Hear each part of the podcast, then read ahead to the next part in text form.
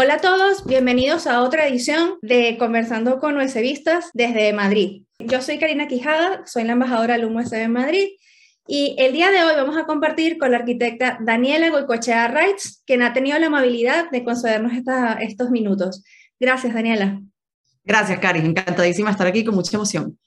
Eh, antes de iniciar la entrevista, es importante que les recuerde que la van a poder ver en todas nuestras redes sociales, tanto en YouTube, Facebook, Twitter, LinkedIn, y así como en formato podcast a través de Spotify y de Google Podcast. La arquitecta Daniela Goicochea Reitz es arquitecto corte 01 de la Simón Bolívar. En Caracas, durante cinco años ejerció como arquitecto en dos empresas del sector y luego le dio un cambio a la vida con la emigración. Se vino a, a Madrid y trabajó como CMO, eh, Chief eh, Marketing Officer y posteriormente como CCO, Chief Communication Officer en Goico, en Madrid, por seis años. Voy a hacer una acotación ahora para la gente que no está en España y no sabe qué es Goico. Goico es una de las mm, cadenas de hamburguesas más famosas que hay en España, eh, fundada en el 2013 por la familia de Daniela, de la que ella ha sido parte y ya vamos ampliamente difundida entre todos, los, entre todos los que vivimos independientemente de la nacionalidad en, en, España. Además, con más de, 80, más de 80 sucursales. Entre otros premios, gracias a este trabajo ha recibido el Premio Nacional de Marketing en el 2018 en categoría Pymes y Startups y además el Premio de Marcas de Restauración en categoría Diseño de Campaña en 2018. Paralelo a esta actividad en Goico, ha realizado diferentes cursos de diseño estratégico, innovación, experiencia del consumidor, marketing digital en diferentes eh, entidades reconocidas como el IE, el MIT, la Escuela de Extensión de Harvard, entre otras.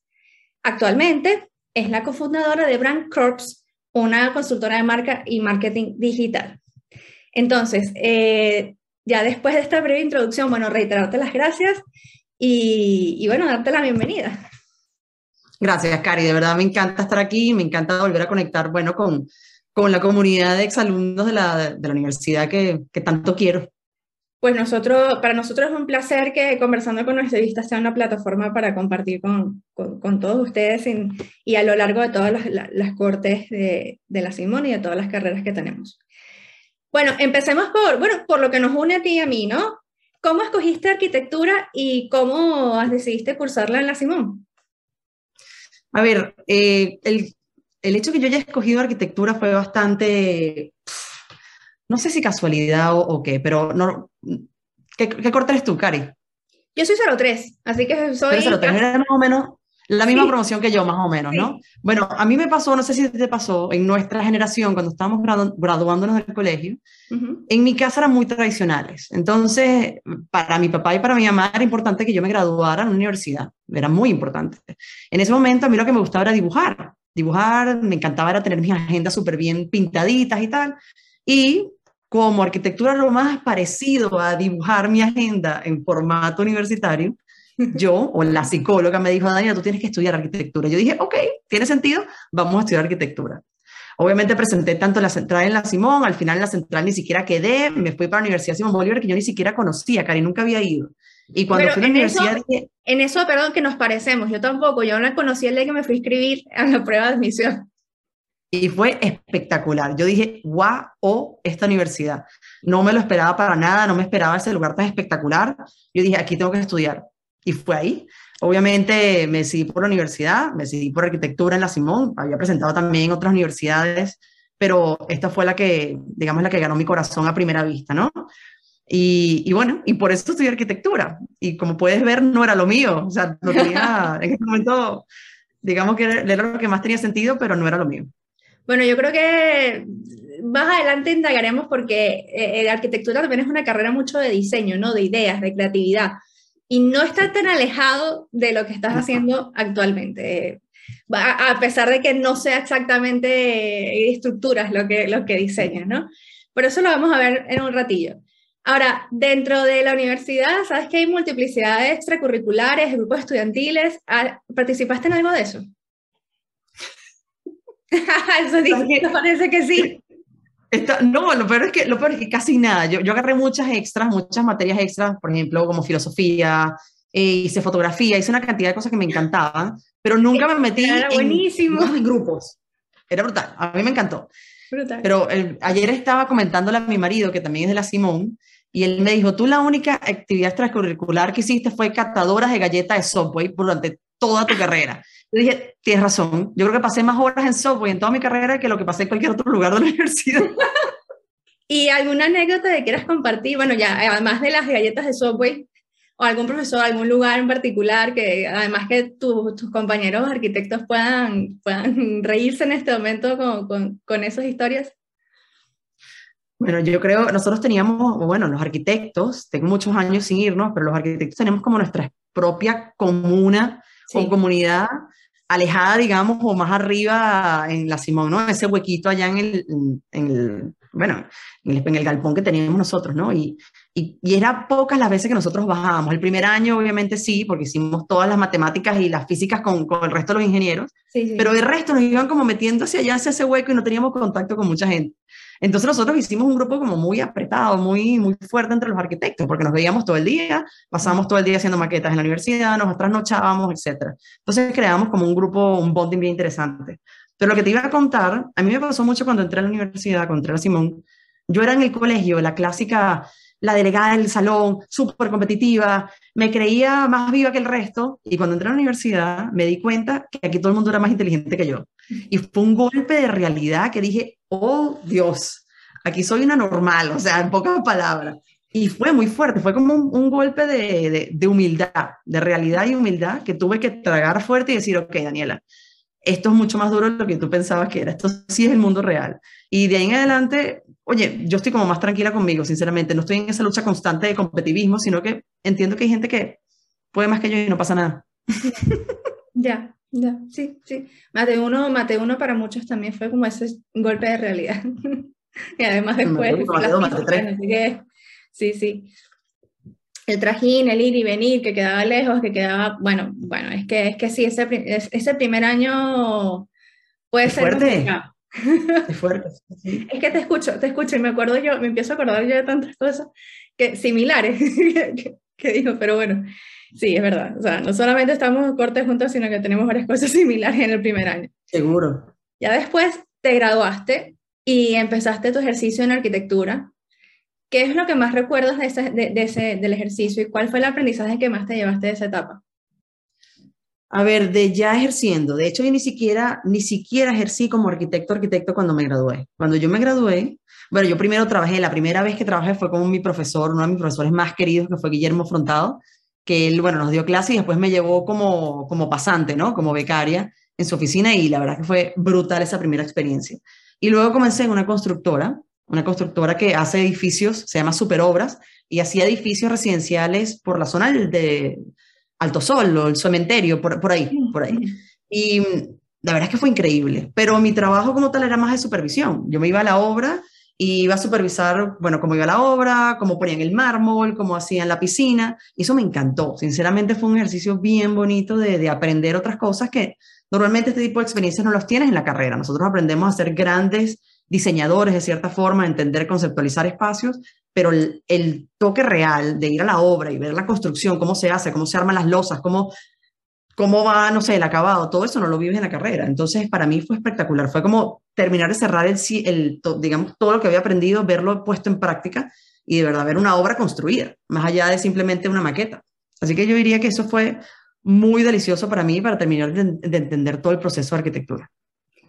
Y en eh, tanto en tu etapa profesional como en la etapa, como tu etapa en, en lo que estudiaste de arquitectura en la universidad, ¿Qué te enseñó para crear algo adaptado a las necesidades de las personas? Que yo creo que eso es una de las cosas que más puedes rescatar para esta nueva etapa. No sé si, si estás de acuerdo. 100%. Yo creo que con la arquitectura me llevo, más allá de, de poder conceptualizar cosas, que es brutal el nivel de, de, cómo los arquitectos conceptualizamos, el también entender de que, que todo lo que hacemos está pensado para alguien. Es para que se habite, para que alguien lo use, para que alguien lo viva, para que alguien coma ahí y entender que todo lo que hacemos parte de una persona, de un usuario. Entonces, no está hecho o nosotros no diseñamos porque, y de hecho al principio diseñábamos así, porque nos parecía bonito, nos parecía increíble, no, y los profesores nos tumbaban todos esos diseños, obviamente. entendimos que todo lo que hacemos tiene un sentido y tiene que estar hecho para la persona que lo va a habitar. Y obviamente el marketing, la comunicación y todo lo que yo hago actualmente también parte de ahí. Yo parto de entender cuáles son las necesidades del usuario y a partir de ahí entiendo cómo comunicarle. Así como entendía cómo diseñarle una casa, ahora entiendo qué mensajes darle para que conecten con alguna marca o vayan a un restaurante a comprar hamburguesas, por ejemplo. Por eso es que, por eso es que cuando comentabas que no tenía quizás nada mucho que ver, a ver, es otro tipo de diseño, pero es diseño y al final tienes que interpretar las necesidades de la gente para que te compre una casa, te compre una hamburguesa o te compre las marcas que ahora estás ayudando a surgir. Entonces, más o menos, eh, no, yo no creo que te equivocaste del todo, simplemente era otra forma de entender el diseño o de iniciar del diseño. 100%, arquitectura para mí no fue una pérdida de tiempo para nada, es algo que igual me encantó, me encantó haberlo estudiado y que me complementa muchísimo en lo que estoy haciendo ahora. Eh, vi, bueno, revisando un poco para preparar la entrevista, vi varias que has hecho en estos últimos tiempos, vi el podcast que hiciste con Erika de la Vega, que bueno, de paso lo, recomiendo, en defensa propia, donde precisamente, aunque comentas que no, que la arquitectura no era como que el, lo que te completaba del todo, em, al contrario del branding, ¿no? Entonces, ¿en qué momento, por qué razón Daniela decide hacer ese giro de timón en vez de y cambia el diseño de estructuras al diseño de marcas? Yo creo que yo nunca, nunca terminé, digamos, de olvidarme del branding. O sea, yo, a mí me encantaba dibujar, y durante mi carrera, por ejemplo, cuando yo hacía maquetas o hacía presentaciones de arquitectura, le metía mucho más cariño a la presentación y al montaje bonito de todo lo que estaba haciendo que al diseño, por ejemplo, de los espacios. Y se notaba, ¿no? Le metía mucho más cariño a eso. O a las presentaciones de PowerPoint. Yo me lanzaba unas presentaciones de PowerPoint que eran increíbles. O sea, es algo que me encanta, que siempre me ha gustado. Y después de que me gradué y después de que estuve en la constructora, también estuve apoyando a mi hermano en Caracas con un tema de branding, ¿no? Una empresita chiquitica que teníamos en la casa y hacíamos branding o publicidad para, para clientes muy pequeños. El giro lo termino de dar es cuando me mudo, ¿no? Cuando me vengo a España a, hacer Goico, ¿no? A acompañar a Andoni, a mi hermano, a crear esta empresa. Que ahí en ese momento, pues él lo que hace es, es un emprendedor, digamos, donde no teníamos fondos para contratar absolutamente a nadie. Él me dice, ¿tú sabes diseñar? Diseñame un logo, una carta y encárgate de las redes sociales. Eso es lo que yo hacía el primer año de Goico, obviamente. Yo no era CMO el primer año, eran muy chiquititos. Pero sí, ahí es cuando termino de dar el vuelco y decir esto, esto de verdad es lo que me gusta. Y bueno, y me tocó aprenderlo no en la universidad, pero en la calle. Cosa que, bueno, tiene, tiene sus formas diferentes de aprendizaje, definitivamente. Pero vamos, yo he sido usuaria de Goico y ese aprendizaje ha dado muy buenos resultados. He engordado mucho, por lo menos. de verdad. Luego, esta etapa en Goico que ha llevado el nombre de tu familia a, las bocas de, venezolanos que estamos aquí y de todos los españoles que han ido a Goico y en realidad toda la comunidad. Y no solamente por las hamburguesas están buenísimas, sino también porque, este, eh, por, los pequeños, porque eh, te comento que yo tengo familia en Córdoba y habían probado los pequeños en algún momento y de repente un día me dicen que habían llegado los pequeños a Córdoba y yo le digo, qué raro, pero si yo he ido, no, no he visto ningún sitio. Le digo, ¿y qué más puedes comer? Y me dice, no, pequeñas hamburguesas. Digo, eso es goico. y le dije, eso es goico, efectivamente. Había recién abierto una, una sucursal allá. Entonces, por eso te digo que, y para los que no sepan, los pequeños ya aquí hay por todos lados. ya en España están súper acostumbrados, además les encanta. Sí, em, nosotros ahí nos sentimos un poco orgullosos de que hemos llevado la bandera del tequeño por toda España y, es lo que tú dices, ahora tú llegas a un restaurante español que no tiene nada que ver con venezolanos y venden pizza, no sé qué, y tequeños, o venden hamburguesas y tequeños, y, pero ustedes son venezolanos, no, pero es que todo el mundo los pide. Y yo, wow, esto para mí la máxima gratificación que puede haber es esa. Pues ya te digo, yo es que lo identifiqué ahí mismo porque no sabían, de hecho ni siquiera sabían el nombre, no sabían cómo explicarme, pero me dijeron, los pelitos de queso y hamburguesas. Digo, eso, eso es Goico. O sea, no, porque no, no había otro sitio que los combinara. O sea, hasta ese nivel de reconocimiento, ¿no? Efectivamente, están buenos, por cierto. Luego, eh, entonces, ¿cómo surgió esta idea de Goico y por qué irte por el tema de las hamburguesas? No sé si Calle el Hambre tiene algo que ver por ahí. Mira, no, Calle el Hambre no específicamente. Nosotros, y te cuento más o menos cómo fue. Mi hermano estaba estudiando, mi hermano es menor que yo, y él estaba estudiando el MIR, que es el posgrado en medicina, ah, aquí en España. Y él, la verdad es que tiene la oportunidad en un bar donde él se tomaba las cañas de el, bar ir a cerrar y él dice, lo voy a coger, tengo tiempo libre ahora en el, en el posgrado, lo voy a coger.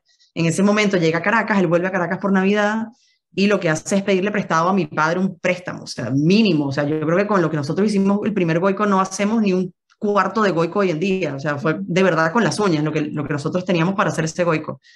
Y nos sentamos en un sofá, me dice, vamos a ponerle un nombre a esto, ¿cómo lo podemos llamar? No sabíamos que íbamos a vender, teníamos más o menos hamburguesas en la cabeza porque hamburguesas es relativamente fácil de hacer. Pero, ¿qué pasa si las hamburguesas no les va bien? Mejor vamos a ponerle Goico, que Goico, mi apellido es vasco, es conocido, digamos, es fácil, suena español, no suena venezolano. Vamos a ponerle Goico a ver qué tal le va.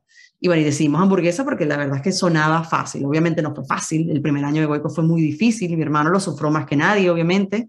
Yo recuerdo estar, cuando iba al local el primer año, me sentaba en la ventana, en la mesita de la ventana, como para que la gente pensara que había gente.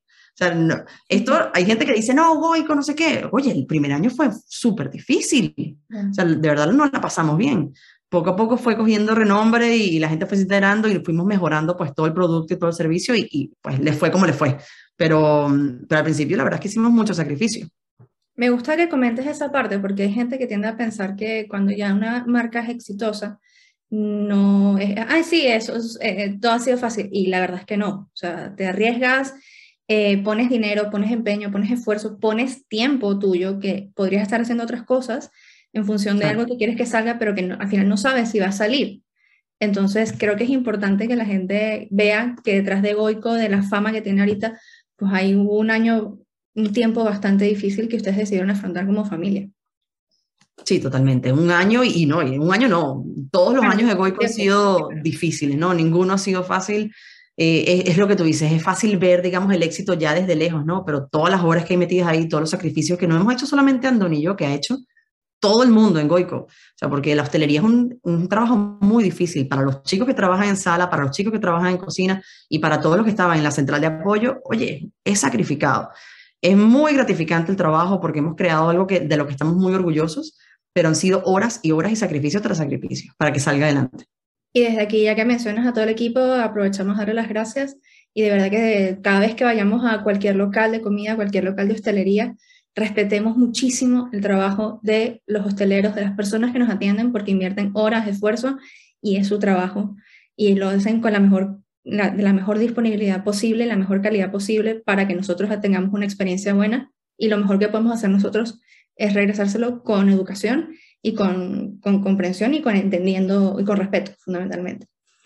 Luego, ¿cómo, ¿cómo, logras crear una marca justamente eh, que, ha, que, ha, pegado tanto como Goico en un país eh, que, como comentaste en una entrevista en el español, eh, una marca que conecta, empatiza y se identifica con una sociedad que es totalmente diferente a la que tú vienes? Yo creo, ahí, Cari, hay, hay, muchas veces me han preguntado esto, ¿cuál es la clave del éxito del marketing de Goico? Y en verdad yo antes no la tenía clara, porque como te digo, yo aprendí todo esto en la vía, ¿no? No tenía muy claro de qué estaba haciendo, solamente sentía que estaba funcionando. Eh, nosotros hicimos una comunicación muy orgánica, muy transparente, muy enfocada en transmitir lo que somos, lo que tenemos y en verdad ponernos en los zapatos de las personas que nos están escuchando. O sea, yo creo que no hay mayor cliente de Goico que yo misma. O sea, yo no, yo no sé cuántas hamburguesas de Goico me he comido yo, pero son infinitas. Entonces sé exactamente qué es lo que quiero, qué es lo que siento cada vez que me como una hamburguesa, a qué saben, sé cómo se llaman los chamos, sé dónde tenemos, digamos, restaurantes, me lo sé todo. Entonces esa transparencia que nosotros de alguna forma transmitíamos en las redes sociales, fue la que terminó de conectar con la gente. ¿Qué estábamos haciendo? Nosotros no estábamos inventando ningún, ningún cuento chino, estábamos contando la historia de Goico. Y ese contar la historia de Goico hizo que la gente empatizara con la marca. La marca está ahí no por lo que hice yo mi equipo, nada que ver, está ahí por lo que es, por, su, por el equipo completo de Goico, por las hamburguesas, por lo bello que son los locales, por lo divino que es el servicio. Por eso la marca se hizo grande. Lo que nosotros hicimos en marketing fue contarle al mundo que esto existe y es así.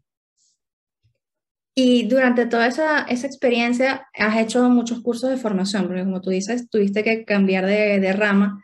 ¿Qué ha sido, ¿Cuáles han sido los aspectos que te han orientado a darte cuenta si me tengo que formar, tengo que seguir y esta es la prioridad y, y tengo que ejercer estos prioritarios a otros? O sea, porque claro, es un mundo enorme. A ver, bueno, ya que tú has escuchado algunas entrevistas mías, sabes que yo sufro del síndrome del impostor porque me ha tocado justamente hacer esto sin formación, ¿no? Y, a veces cuando me tocaba hablar con gente de marketing, pues me hablaban en términos que yo no tenía ni idea de que me están hablando. Entonces, siempre sufrí de esas inseguridades y para eso lo único que yo hacía era estudiar, estudiar, estudiar, aprender, formarme, hacer cursos, no sé qué. Em, ¿En qué hacía cursos? Literalmente en lo que necesitaba en ese momento.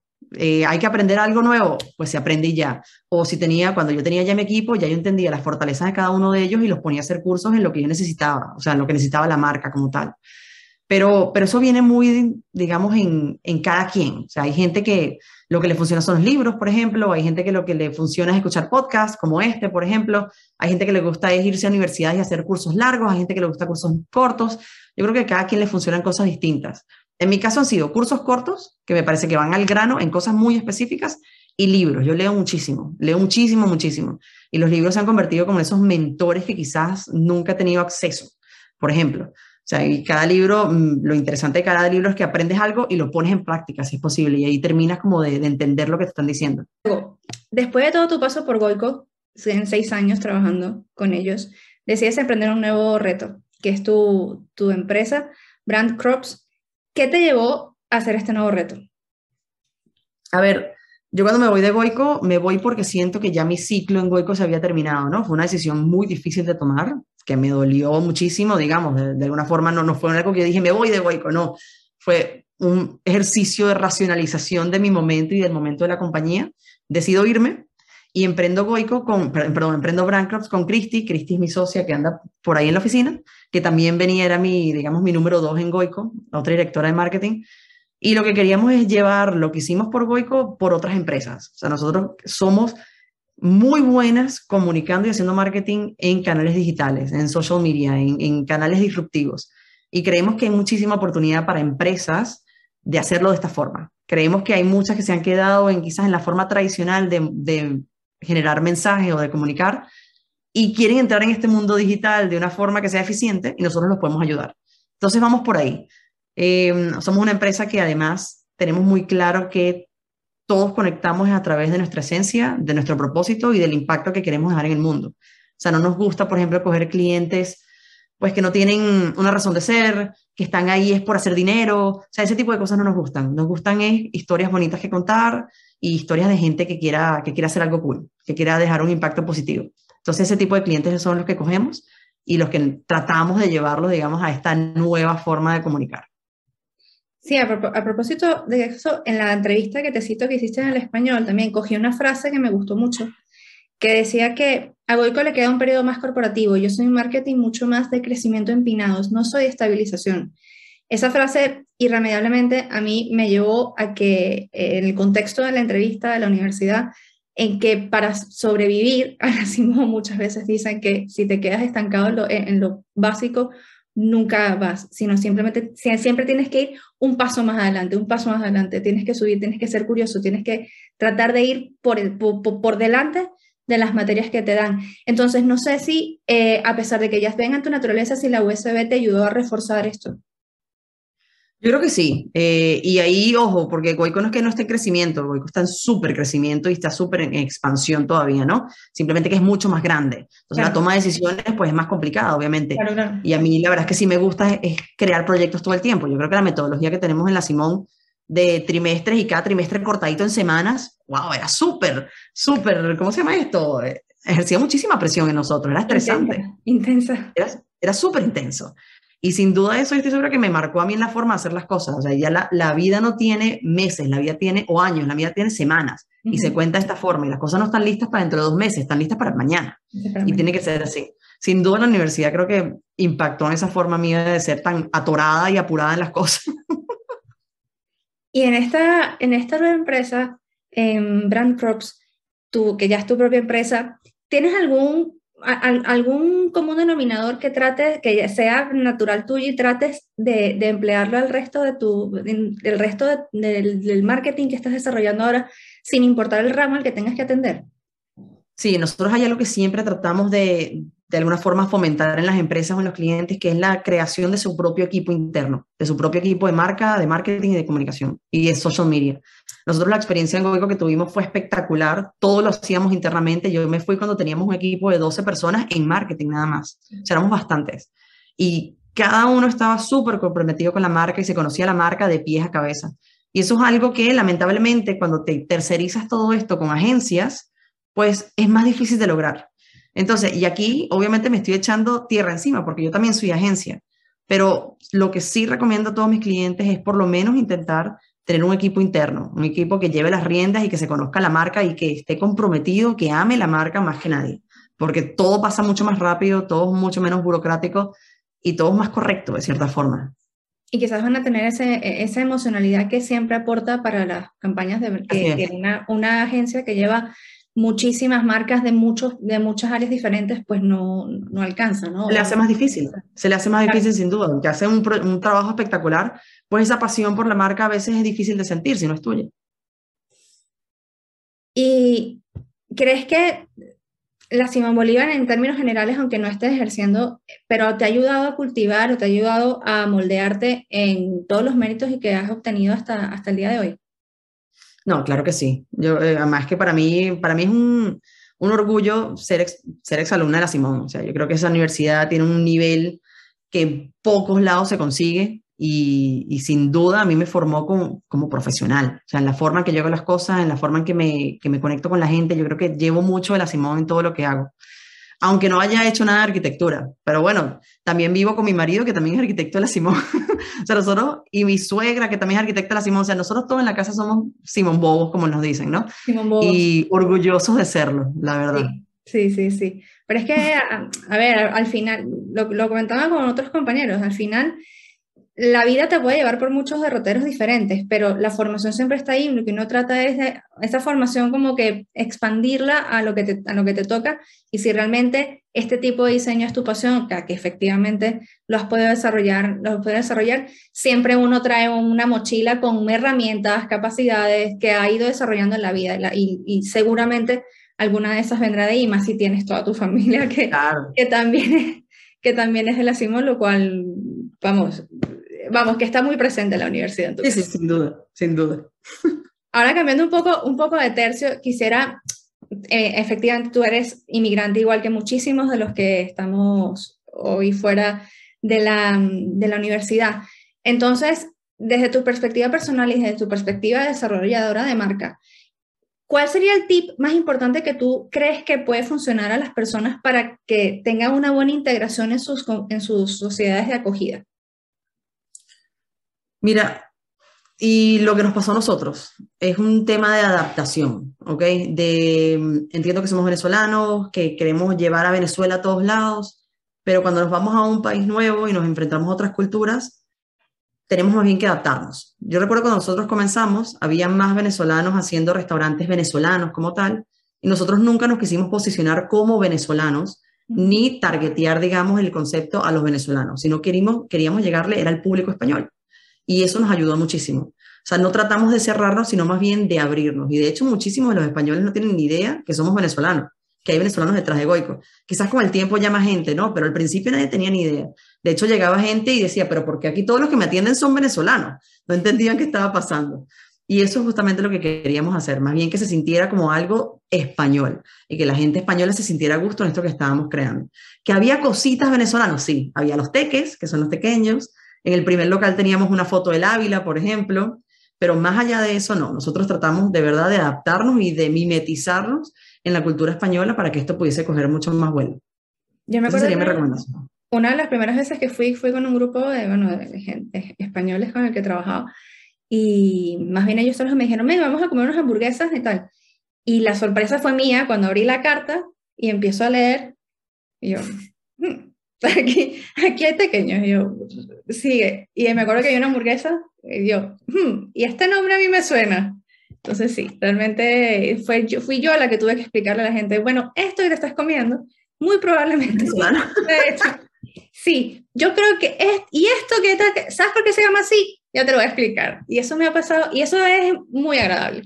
Eso realmente, a mí me dio un punto de, eh, me gusta, me gusta. Y además creo que tenían en la carta con la historia de ustedes también en algún momento. Y, eso, eso me, la primera vez que fui me causó un impacto bastante agradable. Ahora hay una pregunta un poco más ya capciosa. Luego, esta carta, justamente hablando de la carta, te, eh, te comentaba que tenían, pues, tenían tu, tu, historia Luego, en las cartas que hay ahora, porque la revisé, bueno, tiene fotos de los platos que están buenísimos, todos buenísimos.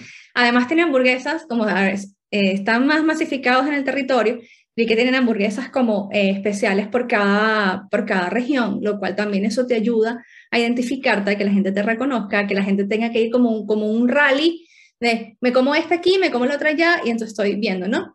Ahora, si eso te lo traslado a la, a la universidad, si tú tuvieses que hacer una hamburguesa inspirada a la Simón, ¿cómo la llamarías? Y al menos dos ingredientes que le pudieras poner, que, o que te gustaría que llevara.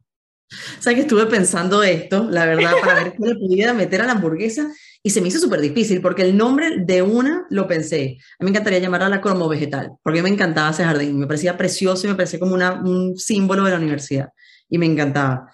Pero a nivel de ingredientes, me cuesta mucho más. Quizás podríamos hacerlo con, con, las lechugas, este, bueno, la morada y la verde, una combinación eso lo pensé, eso lo pensé. Yo dije, bueno, podemos utilizar lechugas de esos, de, de los jardines hidropónicos que tienen allá en la universidad. Ellos tienen las lechuguitas. Pero tienen que ser los, colores. El padrón. Claro. Ah, obviamente, también, también tienen que ser los colores. Pero eso, podemos utilizar esa, esos ingredientes que tienen allá, que la verdad es que no sé si sigue. Yo me acuerdo cuando yo me gradué, tenían esos hidropónicos y iba mi suegra, por ejemplo, a comprar lechugas, pimientos de padrón a la universidad, era una belleza. Que hacíamos el mercado muchas veces, entre ir, entre ir al jardín, o sea, entre ir a comprar los vegetales que se cultivaban y el IPP, es que más de una vez salimos con alguna bolsa. Ahora, te comento un poco de, de, Alum. Eh, Alum tiene seis años eh, expandiéndose por, por, por más de 50 ciudades en el, en el mundo. Fundamentalmente nos, somos una ONG que envía, que a través de donaciones de los egresados, envía insumos a la universidad. Hemos ayudado a varias carreras, hemos ayudado, ahorita tenemos un programa de becas a estudiantes, becas a em, premios de labor docente a profesores. Y em, no solamente es ayudar a la universidad, sino que hemos logrado constituir grupos de becevistas en muchos países bajo, bajo un contexto de migración y de manera transversal. O sea, todo el que haya participado en la comunidad educativa puede participar en nuestros grupos de alumnos, sea egresado, em, em, profesor, trabajador, obrero, el que esté, da, igual. De hecho, tenemos muchos profesores inclusive que, también han llegado y, gente asociada a la comunidad, además de las familias, porque tampoco somos, si ya tú, tienes, tú eres vista, pues puedes venir con tu esposo, con tu novio, con, con tus hijos, bueno, al final es como una gran familia. Y además también somos como un apoyo para la, una red de apoyo para la gente que, que va llegando, que está un poco desubicada, que no, no, sabe por dónde, por dónde empezar a tirar. Y, y, bueno, somos un poco un grupo de contención o queremos funcionar así también en Madrid, de hecho funcionamos así. Entonces, ¿qué características crees tú que hemos podido, mm, que tenemos los SBistas que nos ha permitido conglomerar todos estos equipos y hacer que tengamos seis años reuniendo a OSBistas, ya te digo, del todos los cuarenta y tantos años, cincuenta años ya, perdón, que tiene la, la universidad eh, eh, eh, fuera de nuestras fronteras. Yo creo que mm, somos, estamos muy agradecidos. Creo que en general ese es el sentimiento. Yo creo que la universidad nos dio demasiado por muy poco. Al final la universidad era gratis. Yo entiendo que se, creo que se pagaba algo, pero es que era algo, una suma que no tenía ningún tipo de sentido. O sea, era gratis. Y el nivel de educación que nosotros obtuvimos en esos cinco o seis o más, lo que hayan tenido seis años de carrera, pues es algo valioso que no se encuentra en casi ninguna parte del mundo. Y yo creo que nosotros como egresados sentimos que debemos devolver de alguna forma o darle esa oportunidad que nosotros tuvimos a más personas para que puedan pasar por lo mismo. Entonces yo diría que nosotros lo que tenemos es un profundo agradecimiento por lo que recibimos. Y por eso pues vamos a hacer lo imposible porque la universidad pueda seguir dando la misma calidad de educación y la misma experiencia a todos los que vienen después. Sí, definitivamente se pagaba una unidad tributaria al año. Nunca me enteraba cuál era el monto, todos los años preguntaba. Ah, alguien la eh, pagaba por mí seguramente, algún amigo. Y, y, sí, yo también tengo ese feeling dentro del grupo. Eh, ese, en algún momento pusieron una campaña que era Yo soy USB y todavía la gente se, se acuerda de esa campaña porque creo que gente como tú, todos los egresados que están alrededor del mundo, eh, somos la cara de la USB fuera y seguimos un poco compartiendo, a pesar de que estemos por voluntad propia o sin voluntad propia, estemos ejerciendo otras áreas que no son las que nos ligaron a la Simón Bolívar, igual somos Simón Bolívar en el mundo. Claro, así es. Te quiero dar en nombre del USB las gracias por concedernos este tiempo y enhorabuena por todo tu, tu trabajo y que los éxitos sigan adelante. Si te quieres despedir. Sí, no, gracias a ustedes y gracias por todo lo que hacen. Pues sin duda están haciendo una acción preciosa y están ayudando pues a esto tan bello que es nuestra universidad y a la gente que está estudiando allá. Y sé que no es fácil, sé que cada vez es más difícil conseguir quien ayude o seguramente es más difícil enviar lo que se tenga que enviar para la universidad, pero bueno, no, no hay que parar. Yo creo que ese trabajo es importantísimo y, te agradezco infinito que lo estén haciendo. En eso estamos y también ya te digo, este espacio es para reiterar, em, dar ejemplo a, los que están allá estudiando y también a los que estén eh, fuera, del, fuera que, estén pasando por, por bueno, que, quieran alguna orientación o quieran ver que sí se pueden lograr las cosas o necesiten ese apoyo, esta plataforma es para que USBistas como tú puedan tener un espacio de dirigirse a la comunidad, compartir cosas diferentes, cosas, cosas recuerdos distintos y dar una cara la cara que, que, que están dando y, y, demostrar que, que, sí se puede, que con un esfuerzo y empeño sí se puede. Así es, gracias. Y a, a, todos ustedes que nos ven, gracias de nuevo si tienen alguna sugerencia, alguna vista que quieran compartir, que quieran que esté en este canal, eh, escríbanos a entrevistas.alumsb.org. Hasta la próxima. Muchas gracias. Gracias por escuchar Conversando con USBistas. ¿Sabías que el 80% de nuestros ingresos provienen de donaciones recurrentes? Únete ya a los más de 160 donantes que mes a mes aportan su granito de arena para que nuestros profesores, alumnos, biblioteca, laboratorios y el espacio físico mantengan esa calidad que caracteriza a nuestra universidad. Dona